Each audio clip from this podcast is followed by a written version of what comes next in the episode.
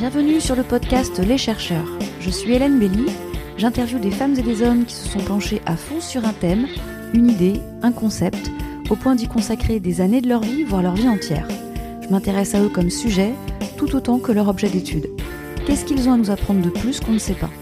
Au fond, écouter et comprendre leur passion, c'est ce qui m'intéresse et je souhaite le partager avec vous. Si vous avez envie de poursuivre le voyage initiatique dans la tête et les pensées de ces chercheurs, leurs publications seront évidemment mentionnées dans le lien de ce podcast. Très bonne écoute à tous.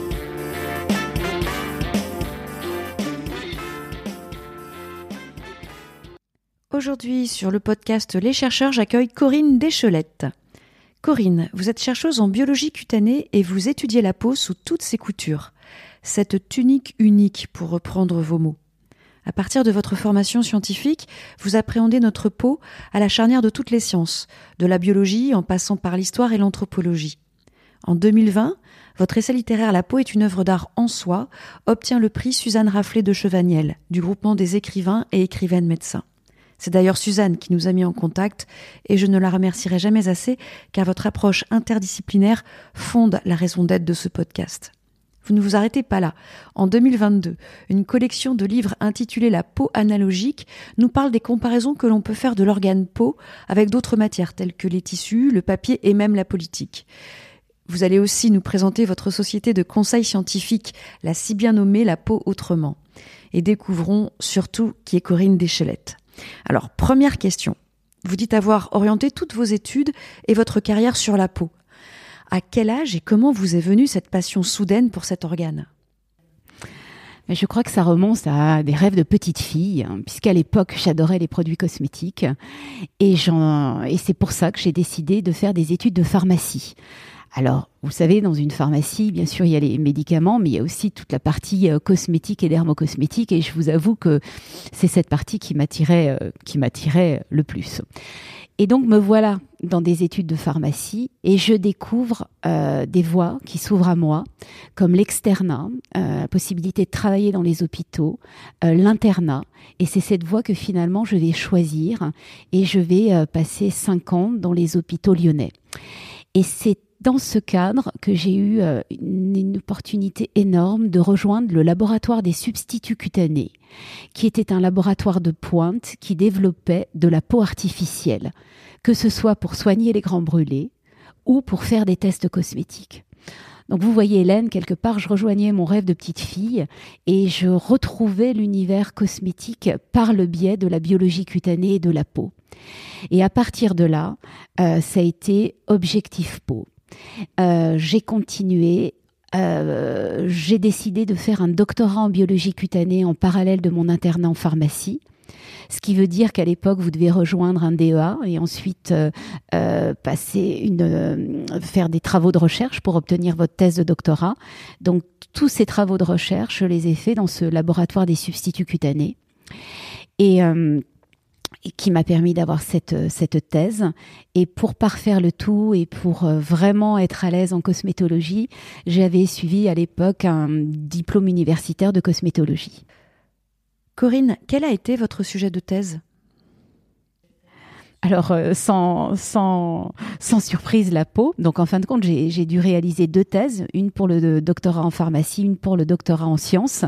Donc, celle, euh, la thèse de sciences était euh, était destiné, enfin, était vraiment à l'époque un sujet d'actualité, puisque l'interdiction de tester des cosmétiques sur les animaux venait de tomber. Et là, il y avait vraiment un effort de recherche pour des techniques alternatives, c'est-à-dire tester la peau bah, in vitro. Et donc, la peau artificielle qui était développée dans ce laboratoire lyonnais prenait tout son sens. Et j'ai eu l'immense euh, chance de participer à la mise au point d'un kit de d'un kit de peau reconstruite in vitro pour tester les cosmétiques. Euh, et en plus de pouvoir après cette thèse, assurer un transfert de technologie euh, dans une entreprise euh, qui elle-même va aller réaliser ces tests. Et pour ma thèse de pharmacie, elle était orientée plus clinique puisqu'il s'agissait de traiter tout ce qui était traitement des grands brûlés par de la peau artificielle. Alors peut-être que vous ne savez pas, mais euh, la peau est un, organe vital, hein. je, ne cesse de le redire, et quand vous avez une brûlure qui va au-delà de 50%, vous êtes obligé euh, de recouvrir les grands brûlés par une peau artificielle qui n'est somme toute pas aussi artificielle qu'on le pense, puisque on est capable aujourd'hui de prélever quelques centimètres de peau saine et de faire proliférer, pousser la peau, on va dire, en laboratoire pour deux semaines après regreffer cette peau. Ça s'appelle la technique des feuillets épidermiques autologues. Et donc c'est dans ce cadre-là que j'ai fait ma thèse de pharmacie. Justement, revenons sur cet organe que l'on porte tous les jours. Je crois qu'on le méconnaît. Ah, la, oui, je, crois que vous ne regarderez plus la peau euh, euh, comme avant. C'est vraiment un organe fabuleux. Alors, loin de moi de vous faire un cours de biologie cutanée parce que euh, tellement il y a de, de fonctionnalités, de structures, ce que j'aurais envie de vous dire, c'est que biologiquement parlant, Bon, tout le monde le sait, il y a trois couches, hypoderme, derme, épiderme. Mais pour moi, cet épiderme, c'est vraiment quelque chose euh, qui cristallise toute la complexité de la peau. L'épiderme, cette couche si mince, est en fin de compte le support de la fonction barrière de la peau, puisqu'en son sein, il y a des kératinocytes, qui sont ces fameuses cellules de l'épiderme. Et vous savez quelle est leur vocation, Hélène, de ces kératinocytes?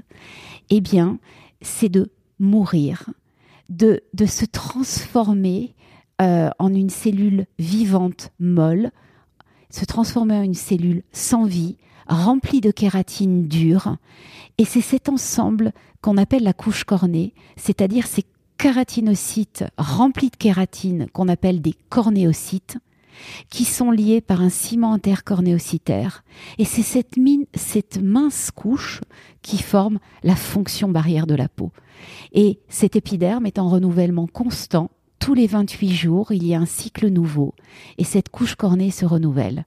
Donc vous voyez, dans, ce, dans cette mince couche de peau, il y a des bon nombre de processus physiologiques complexes en interrelation pour avoir cette peau saine.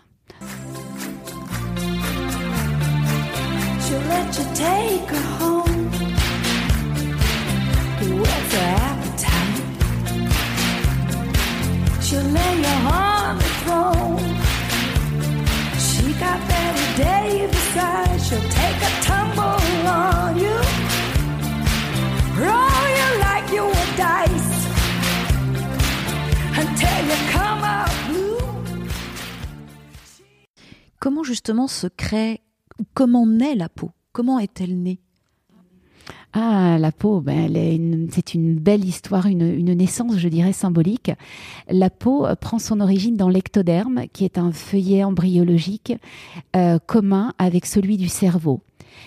Peau et cerveau ont la même origine embryologique, pour le dire autrement, euh, ce qui vous éclaire peut-être sur le lien intime que la psyché peut avoir sur la peau et inversement. Donc la peau naît de ce feuillet euh, et se développe avec ces trois couches que je viens de vous décrire. Mais elle reste immanquablement liée euh, à notre psychisme, à tel point qu'on parle de peau psychique. Et ça, c'est tout le travail de Didier Anzieux sur le moi peau, euh, qui vous montre l'importance de la peau physique en tant qu'enveloppe pour votre intégrité psychique. Alors, si vous me permettez, j'explicite pour, pour les auditeurs vraiment très schématiquement, euh, tout ce travail du moi peau, c'est de montrer que les caresses euh, de la peau des nouveau-nés sont absolument nécessaires pour, une, pour avoir une structure euh, psychologique solide, à tel point que les personnes qui ne sont pas stables ou qui ont des problèmes psychologiques, voire psychiatriques, on parle de peau trouée. Donc bien sûr, c'est l'analogie avec la peau psychique, mais le fait de ne pas avoir été caressé, de ne pas avoir été... Euh, euh, que la peau n'a pas été assez sollicitée, structurée dans l'enfance, voyez, se répercute sur le psychisme. Et ça, pour moi, c'est assez fabuleux. Quels sont les rôles de cette peau? Enfin là, vous avez évoqué euh, en partie une des fonctions. vous disiez aussi tout à l'heure qu'elle a une fonction de barrière, de défense. Ah oui, alors la, peau, elle a, la multiples fonctions. Je crois, et faisons peut-être l'exercice ensemble, chercher un organe dans le corps humain qui a une fonction biologique, telle que je viens de vous décrire, une fonction psychique, on l'a vu tout de suite, mais également une fonction sociale, parce que la première chose que l'on voit chez une personne, c'est sa peau, et on en tire tout de suite des conclusions, inconsciemment. Et elle a aussi une fonction culturelle euh, très importante, qui est différente en fonction des pays. Alors justement, sur votre site, j'ai vu que vous aviez étudié les pratiques de soins de peau dans près de 75 pays. Et, et c'était au cours, je présume, de votre expérience auprès du groupe Pierre Fabre? Oui, effectivement, j'ai eu euh, dans ma carrière euh, chez Pierre Fabre, j'ai vraiment eu l'opportunité de travailler avec l'ensemble des équipes internationales euh, et notamment j'ai pu travailler avec les filiales dans 75 qui étaient installées dans 75 pays. il s'agissait pour moi quand vous travaillez avec des pays différents, donc des cultures différentes, tout d'abord d'appréhender les bases culturelles pour bien comprendre la peau, les soins de la peau et je dirais même la pratique de la dermatologie. Et donc cette richesse euh, euh, culturelle, j'ai voulu euh, à chacun de mes déplacements, à chacune de mes missions sur place, en garder un souvenir. Et j'avais équipé mon téléphone portable des premiers petits microscopes qui pouvaient s'adapter sur les mobiles. Et j'ai immortalisé quelque part, j'ai pris des photos de peau de personnes de chacun de ces pays. Euh, mon but étant euh, de garder en photo la couleur de peau qui est en fonction des ethnies, euh, qui, qui, bien sûr. Mais vous allez voir que, que ces photos, elles ont eu une autre, une toute autre destinée finalement. Alors justement, vous avez pris donc des photos de peau du monde lors de tous vos voyages, et, et, je crois que ces photos, vous en avez fait un concept artistique qui s'appelle Porigami. Oui, Hélène, en fin de compte, c'était absolument pas prévu. À la base, ces photos de peau étaient au final pour faire une immense carte du monde des couleurs de peau. Euh, et ben, il, s'est passé quelque chose. Euh, très pratico-pratique l'histoire, hein, et je vous la livre parce que je cherche toujours ce qui s'est passé. Quand j'ai été retirer les photos chez le photographe, elles étaient carrées au lieu d'être rectangulaires. Et comme je suis une grande passionnée du Japon. Ces, photos carrées m'ont fait penser au papier origami. Elles avaient la même taille, 15-15, 15 cm par 15 cm. Et je ne sais pas pourquoi, et je ne pense que je ne le saurais pas, j'ai plié ces photos une première photo en quatre en me disant mais je n'aurais pas assez de surface pour faire cette carte du monde.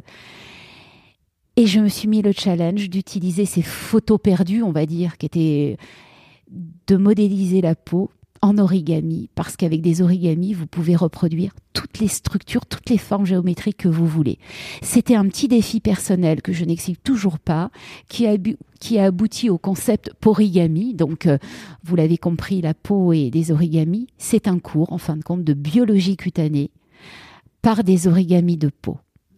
Qu'est-ce que vous cherchiez à démontrer, euh, même si vous disiez justement ne pas savoir pourquoi vous en arrivez là euh, Parce que quand, vous me parlez effectivement de, ces photos prises de peau euh, à travers le monde, et, vous parliez aussi de peau sociale, on, se dit que finalement la peau n'a pas de couleur, que c'est une construction euh, sociologique et culturelle, qu'on fait des distinguos entre les peaux blanches, les peaux noires, comme si, euh, et à travers l'histoire et l'esclavagisme, on se dit que les peaux blanches sont plus pures, les peaux noires sont impures, mais tout ça, c'est bien une, ce sont bien des constructions finalement culturelles parce qu'en termes de, en termes de biologie cutanée, il n'y a pas, il a pas de différence. La peau a le même usage.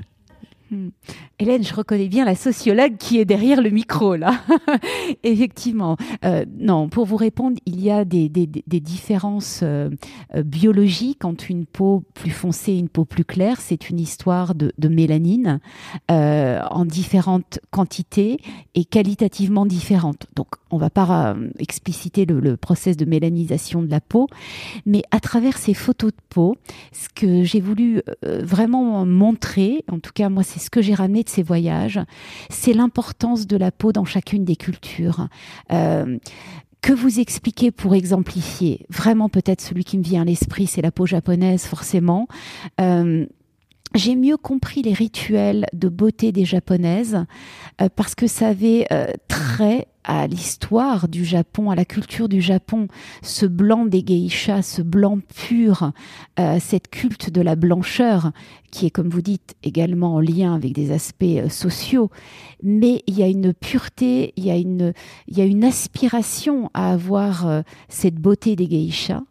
et d'ailleurs aussi un autre trait culturel, les japonaises disent qu'elles veulent avoir la peau aussi rebondie qu'un mochi, qui sont ces gâteaux traditionnels japonais. Bon, ça trêve d'anecdotes. Elles ont un rituel euh, qui maintenant est beaucoup plus connu euh, et très utilisé maintenant en Occident, mais qui, euh, quelques années, était encore méconnu. C'est le rituel du layering, avec des couches successives pour traiter la peau, avec entre ces couches un produit symbolique qui s'appelle la lotion hydratante. On ne trouve, on trouve ce geste de soin que dans la culture japonaise. C'est un geste de transition entre le nettoyage et le soin. On prépare sa peau à, à recevoir un soin. Alors, quel est le lien avec la culture japonaise Ce souci du détail? Que je, et je compare souvent le layering. Euh, pour moi, il renvoie à à la cérémonie du thé avec ses codes, ses détails, ses précisions. Chaque soin doit être mis avec un geste particulier. Et, pour moi, c'est une expression, je dirais, cosmétique d'une partie de la culture japonaise. Et j'aurai d'autres exemples à travers le monde. Euh, et pour et l'ensemble, moi j'appelle ça la beauté interculturelle, euh, rituel de soins interculturels, et forcément dans culturel, il y la culture. Je crois qu'aujourd'hui, euh, on doit vraiment, quand on parle de peau, euh, placer la peau dans son contexte socioculturel pour bien la comprendre et bien la soigner.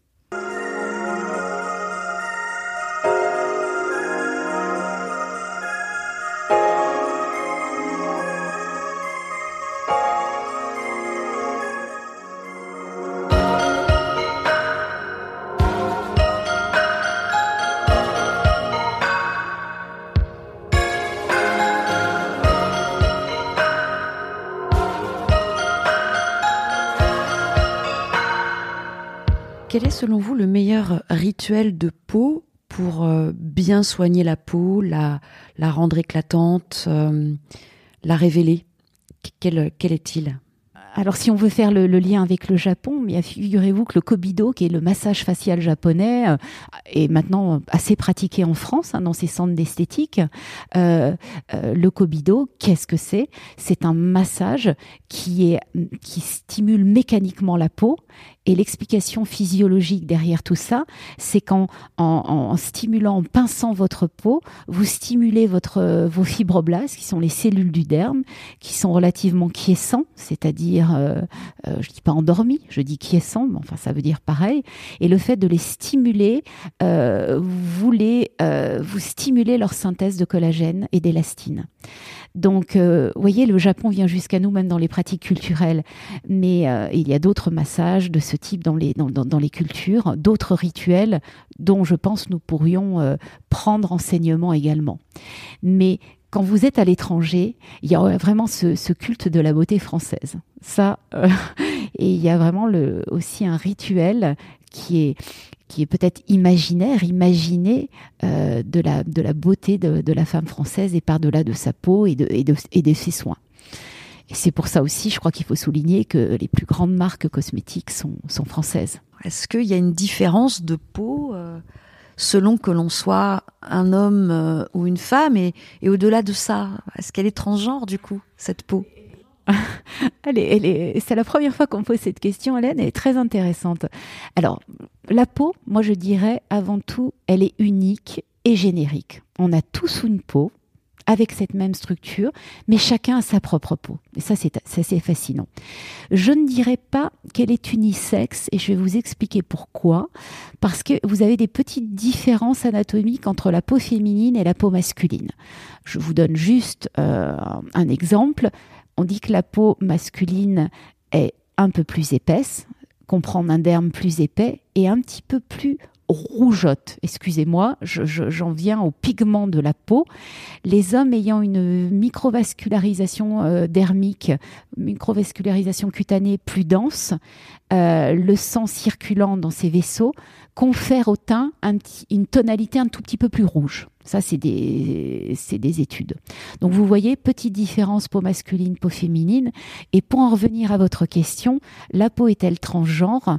Euh, En tout cas, il y a aujourd'hui une dermatologie des transgenres qui vous montre que ces process hormonaux pour que la personne se sente en harmonie avec son sexe, euh, euh, son, sexe biologique, euh, plutôt son sexe son, orientation sexuelle, excusez-moi, eh bien, ces traitements hormonaux vont avoir des impacts sur la peau, euh, avec des peaux qui deviennent très grasses, des acnés.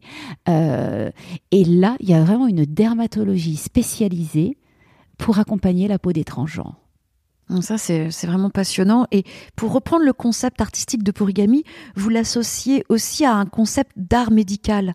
Euh, vous pouvez nous l'expliquer? Oui, alors je, vous ai dit que tout était parti d'une anecdote, euh, de, photos, d'un challenge, euh, de modéliser la peau en, origami. Euh, ça m'a dépassé ce, projet et, en fin de compte, j'ai exposé à la demande de l'ESDR, qui est l'Académie européenne de recherche en dermatologie, une exposition pour Igami qui retraçait euh, bah, la biologie cutanée. Donc vous aviez toutes les cellules modélisées, kératinocytes, mélanocytes, cellules de Langerhans, toutes les structures de la peau, face à des chercheurs, des chercheurs sur la peau, dont je fais partie. Et c'était extrêmement bien accueilli. Euh, derrière ce travail que j'appelle pédago-artistique, est-ce de l'art, est-ce de la pédagogie euh, C'est une autre manière de parler de la peau. Et j'ai continué dans ce sens où j'ai ensuite modélisé toutes les dermatoses, toutes les pathologies de la peau dans une, exposition que j'ai appelée Porigami Dermatogamie. Donc, je représentais la peau malade. Idem, j'ai été sollicitée par l'EADV, qui est euh, l'Académie européenne de dermatologie, où j'ai pu faire une exposition euh, euh, devant 8000 dermatologues, où j'ai eu des échanges très riches, parce que l'art relie mais surtout, ce dont je suis le, plus fier, c'est que ce travail permet de servir la cause des patients atteints de dermatose. J'ai travaillé et j'ai travaillé avec des associations de patients et on se sert de cet art médical pour euh, sensibiliser le grand public. Euh, notamment, euh, j'ai travaillé avec l'Association française du vitiligo où ils avaient organisé un tour de France du vitiligo. Et pour sensibiliser le grand public à cette maladie affichante, une œuvre collective a été réalisée tout au long de ce tour de France. Chaque personne pliait un origami de peau atteinte de vitiligo. C'est une décoloration, une dépigmentation euh, localisée de la peau. Donc vous avez des taches blanches et euh, en gros le mélanocyte euh, n'est plus fonctionnel, voire où est tué, ou est mort. et donc c'est une maladie où vous avez ces fameuses taches de peau qui évoluent au cours du temps. Et donc là, le fait que le grand public choisissait un carré de peau vitiligo, donc différentes taches, différentes couleurs, mais ce contraste était bien là. Rien que dans le fait de choisir ce papier pour faire ce petit pliage qui était symbolique, la personne était, je pense, en pleine conscience, deux minutes en train de se dire, ça c'est une peau de vitiligo, une peau que je n'ai pas et que la personne en face de moi a. Donc une prise de conscience hein, de parce que quand on a la peau, une peau saine, on se rend pas compte de la chance qu'on a. C'est seulement quand le premier petit bouton apparaît ou la tâche qu'on se dit ou que l'on voit sa peau. Donc j'en reviens à mon propos, excusez-moi. Donc cette œuvre collective euh, a permis aussi un dernier message. Une fois qu'elle a été réalisée, c'était un tableau géant de pliage de peau. C'était assez beau. Et le message qui était passé, c'est même, même malade, même atteinte de vitiligo, la peau est belle et c'est notre peau. Et ça, c'est vraiment quelque chose. Euh, toutes les peaux sont belles, quelle que soit la couleur. Euh, les dermatoses, il y a la dermatologie, cette science de la peau pour justement euh, revenir à une peau saine. Voilà un petit peu le cadre de mes recherches sur Porigami et je continue. Et j'ai la chance d'avoir été invitée au mois de mai. Et pour moi, je dirais que c'est une consécration où, où la boucle est bouclée. Je suis invitée à Tokyo, donc au Japon, à l'ICID, qui est l'International Society of Dermatology Investigation, donc le grand congrès mondial de la peau, où devant, je pense, un, un public quand même international mais japonais, présenter Porigami et surtout les travaux de recherche associés avec les dermatologues et les patients.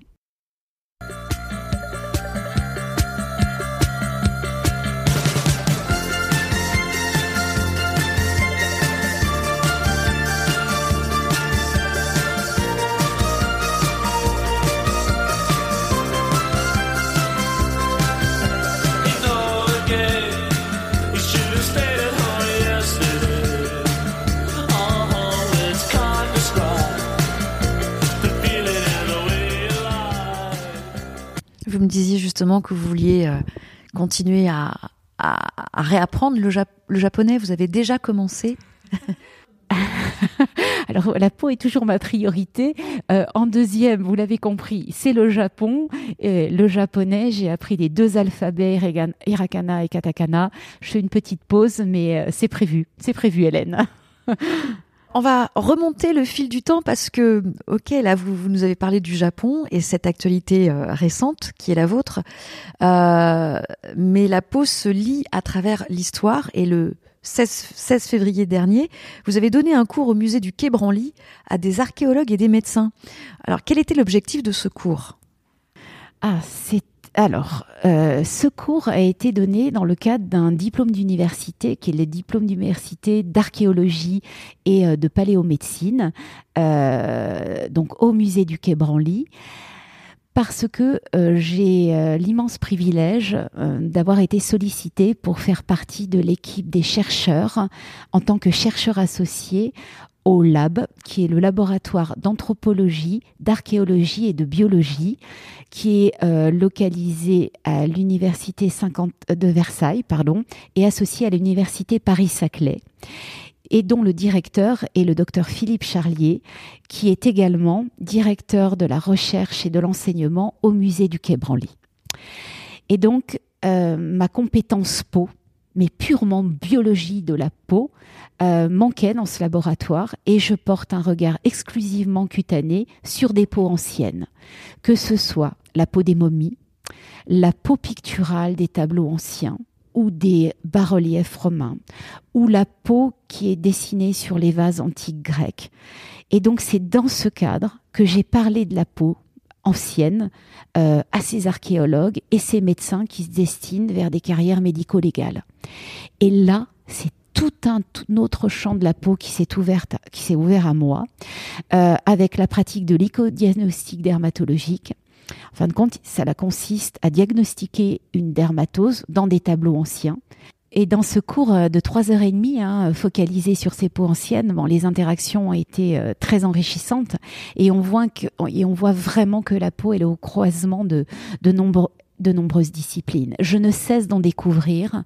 Je pensais qu'en avoir, qu'après avoir fait le tour de la peau avec euh, la biologie cutanée, la dermatologie pour les sciences exactes dont vous parliez au début de l'entretien, ensuite j'ai abordé la peau par le prisme psychologique et de la psychodermatologie, où j'ai eu le privilège de rencontrer le docteur Daniel Pomeret, euh, qui était aussi une des pionnières en psychodermatologie. Comment on soigne la peau pas seulement par des traitements, mais par euh, de la psychanalyse. Hein, Jusque-là, était, ce sont une génération de médecins qui avaient été formés aux techniques psychanalytiques. De l'anthropologie, il me manque la sociologie, mais je vous en ai déjà parlé, et la philosophie aussi nous éclaire sur la peau.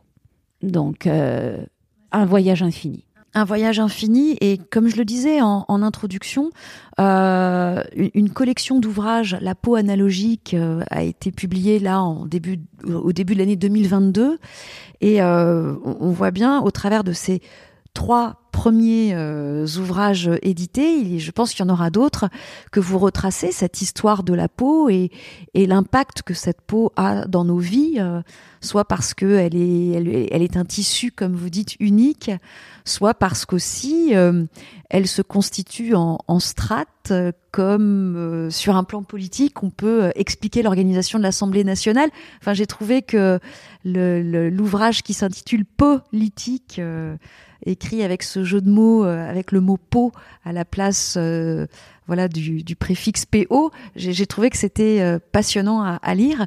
justement, quel est, avec, vous avez rédigé cette collection de livres avec Patrick Moureau. Quel est, quel est, quel est votre objectif? Patrick Moureau, il faut juste que je vous replace comment j'ai connu ce dermatologue, qui est dermatologue, mais aussi médecin, écrivain et essayiste. Encore une belle rencontre sous le signe de la peau. Et grâce aux réseaux sociaux, puisque j'avais décidé de tweeter sur la peau, que sur la peau, euh, je m'effaçais au profit de la peau, puisque mon compte Twitter s'appelait à l'époque Peau à Peau. Et mon compte Twitter Peau à Peau a rencontré un compte qui s'appelait Sciences Po, P-E-A-U. Et qui était derrière ce Sciences Po euh, le docteur Patrick Moureau. Et c'est une incroyable rencontre dans un colloque euh, de la Société française des sciences humaines sur la peau. On découvre que derrière ces deux comptes Twitter, on se découvre d'ailleurs en chair et en os. Et là, c'était une, c'était évident que l'on devait travailler ensemble. Et dans notre atypicité, je pense, on avait envie d'écrire quelque chose de différent sur la peau. Et voilà comment est née la peau analogique. Et voyez, on parlait de rencontre de peau. Je, crois vraiment que la peau est vraiment sociale, Hélène. Et donc, avec le docteur Moureau, euh, on s'est engagé, euh, on s'est mis le défi, hein, parce que six livres vont paraître d'ici fin 2023. Donc là, il y en a un qui est prêt à sortir, qui est sur la rampe de lancement. La peau analogique, comme son, comme son nom l'indique, nous faisons des analogies avec d'autres domaines que ce soit la politique, le papier, le tissu, mais vous allez voir bientôt l'architecture, voire même la pâtisserie. Vous allez voir qu'en croisant des disciplines, un, on arrive à expliquer la peau d'une autre manière, qui est totalement accessible euh, aux non-initiés. Euh, on arrive par le biais de ces euh, analogies, de ces métaphores, à aller très en profondeur dans la peau, à ramener des, concepts qui ne sont pas évidents. Allez vraiment voyager dans, ce monde cutané euh, qui nous ouvre ses portes tous les jours un peu plus. Donc cette collection, elle se veut aussi participative, c'est-à-dire qu'on invite le lecteur à poursuivre notre travail analogique. Euh, donc soit le lecteur nous écrit, euh, soit bon, j'ai voulu être utiliser les nouvelles technologies dans la peau autrement, dans la section la peau analogique, j'ai un petit chatbot. Recueille vos idées parce qu'on a le projet après d'écrire le livre des livres avec tout ce que nous auront dit les gens. Et, ça, c'est fascinant puisque on pensait avoir fait le tour d'un domaine. Eh bien, quelqu'un vous écoutant vous donne une autre clé, une autre voie à explorer. Ça, c'est la peau, euh, cette infinitude de la peau.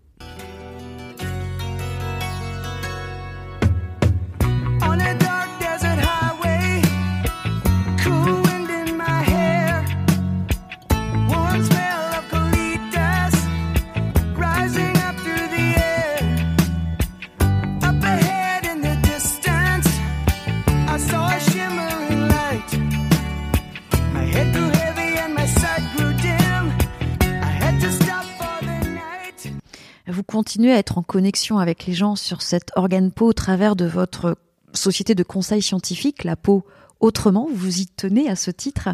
Euh, après vos 25 ans de carrière chez Pierre Fabre, je pense qu'aussi euh, tout ça c'est un continuum. Vous, vous, vous poursuivez en fait votre travail. Vous ne cessez de poursuivre votre passion sur sur la peau. Euh, et donc vous mettez à disposition votre expertise et créativité au service des marques. Mais que faites-vous exactement avec ces marques? Alors Hélène, hein, puisque j'ai écrit, euh, j'ai choisi le nom de ma société La peau autrement, alors euh, j'espère faire autrement. En tout cas, euh, je, m'y emploie. Autrement, ça veut dire euh, donc un conseil scientifique euh, sur une base scientifique solide. Hein, je crois que vous l'avez compris. Mes 25 ans d'expérience chez Pierre Fabre ont été excessivement formatrices. J'ai eu la chance de, de commencer ma carrière en tant qu'attaché de direction et conseiller scientifique de Monsieur Pierre Fabre lui-même, le fondateur. Une école bah, une école de vie, une école de rigueur euh, qui m'a ouvert, de par ma formation scientifique, à tout le monde du marketing et qui a développé euh, ce réflexe ou cette aptitude technico-marketing. Comment être au milieu des sciences et du marketing euh, pour mieux expliquer dans les deux parties le, produit cosmétique, ses effets. Donc euh, oui, effectivement, après 25 ans de, carrière chez Pierre Fabre, de très belles années, il m'a semblé évident pour moi que je devais continuer mes investigations aussi bien dans le domaine de l'art que de l'écriture, euh, que de que de l'exploration de sciences et ceci n'était plus compatible avec mon emploi du temps et mes missions. Et c'est pour ça que j'ai créé cette société avec mais vraiment euh, la plus grand, ma, grande conviction qu'on peut aujourd'hui, même si tout a été dit sur la peau, en parler autrement. Et les marques que j'accompagne euh, me font confiance et on arrive à, à, bâtir des projets nouveaux, novateurs, avec la peau au centre. Euh, et on arrive à faire rayonner les produits de ces marques parce qu'on parle de la peau différemment. Donc vous voyez, c'est toujours un échange. La peau est un lieu d'échange finalement. Un échange de compétences, de points de vue au service de la peau, au service euh, des produits cosmétiques qui prennent soin de la peau et qui sont beaucoup moins superficiels qu'on peut le croire. je voudrais qu'on puisse euh, conclure cette interview par une question que je pose à toutes toutes les chercheurs et toutes les chercheuses et tous les chercheurs, c'est est-ce que vous pourriez résumer votre voyage d'exploration personnelle et scientifique en, en un seul mot ou en plusieurs mots euh, Quel serait-il? Incroyable peau. Incroyable peau qui m'ouvre et continue à ouvrir une infinitude euh, de, domaines que j'explore avec appétence, vous l'avez compris, euh, rencontre des rencontres de gens euh, qui chacun ont envie de faire rentrer leur connaissance en connexion avec ma connaissance de la peau et ça aboutit sur des projets euh, concrets. Ça aussi, c'est important de le souligner. Euh, comme récemment, j'ai travaillé avec une anthropologue américaine.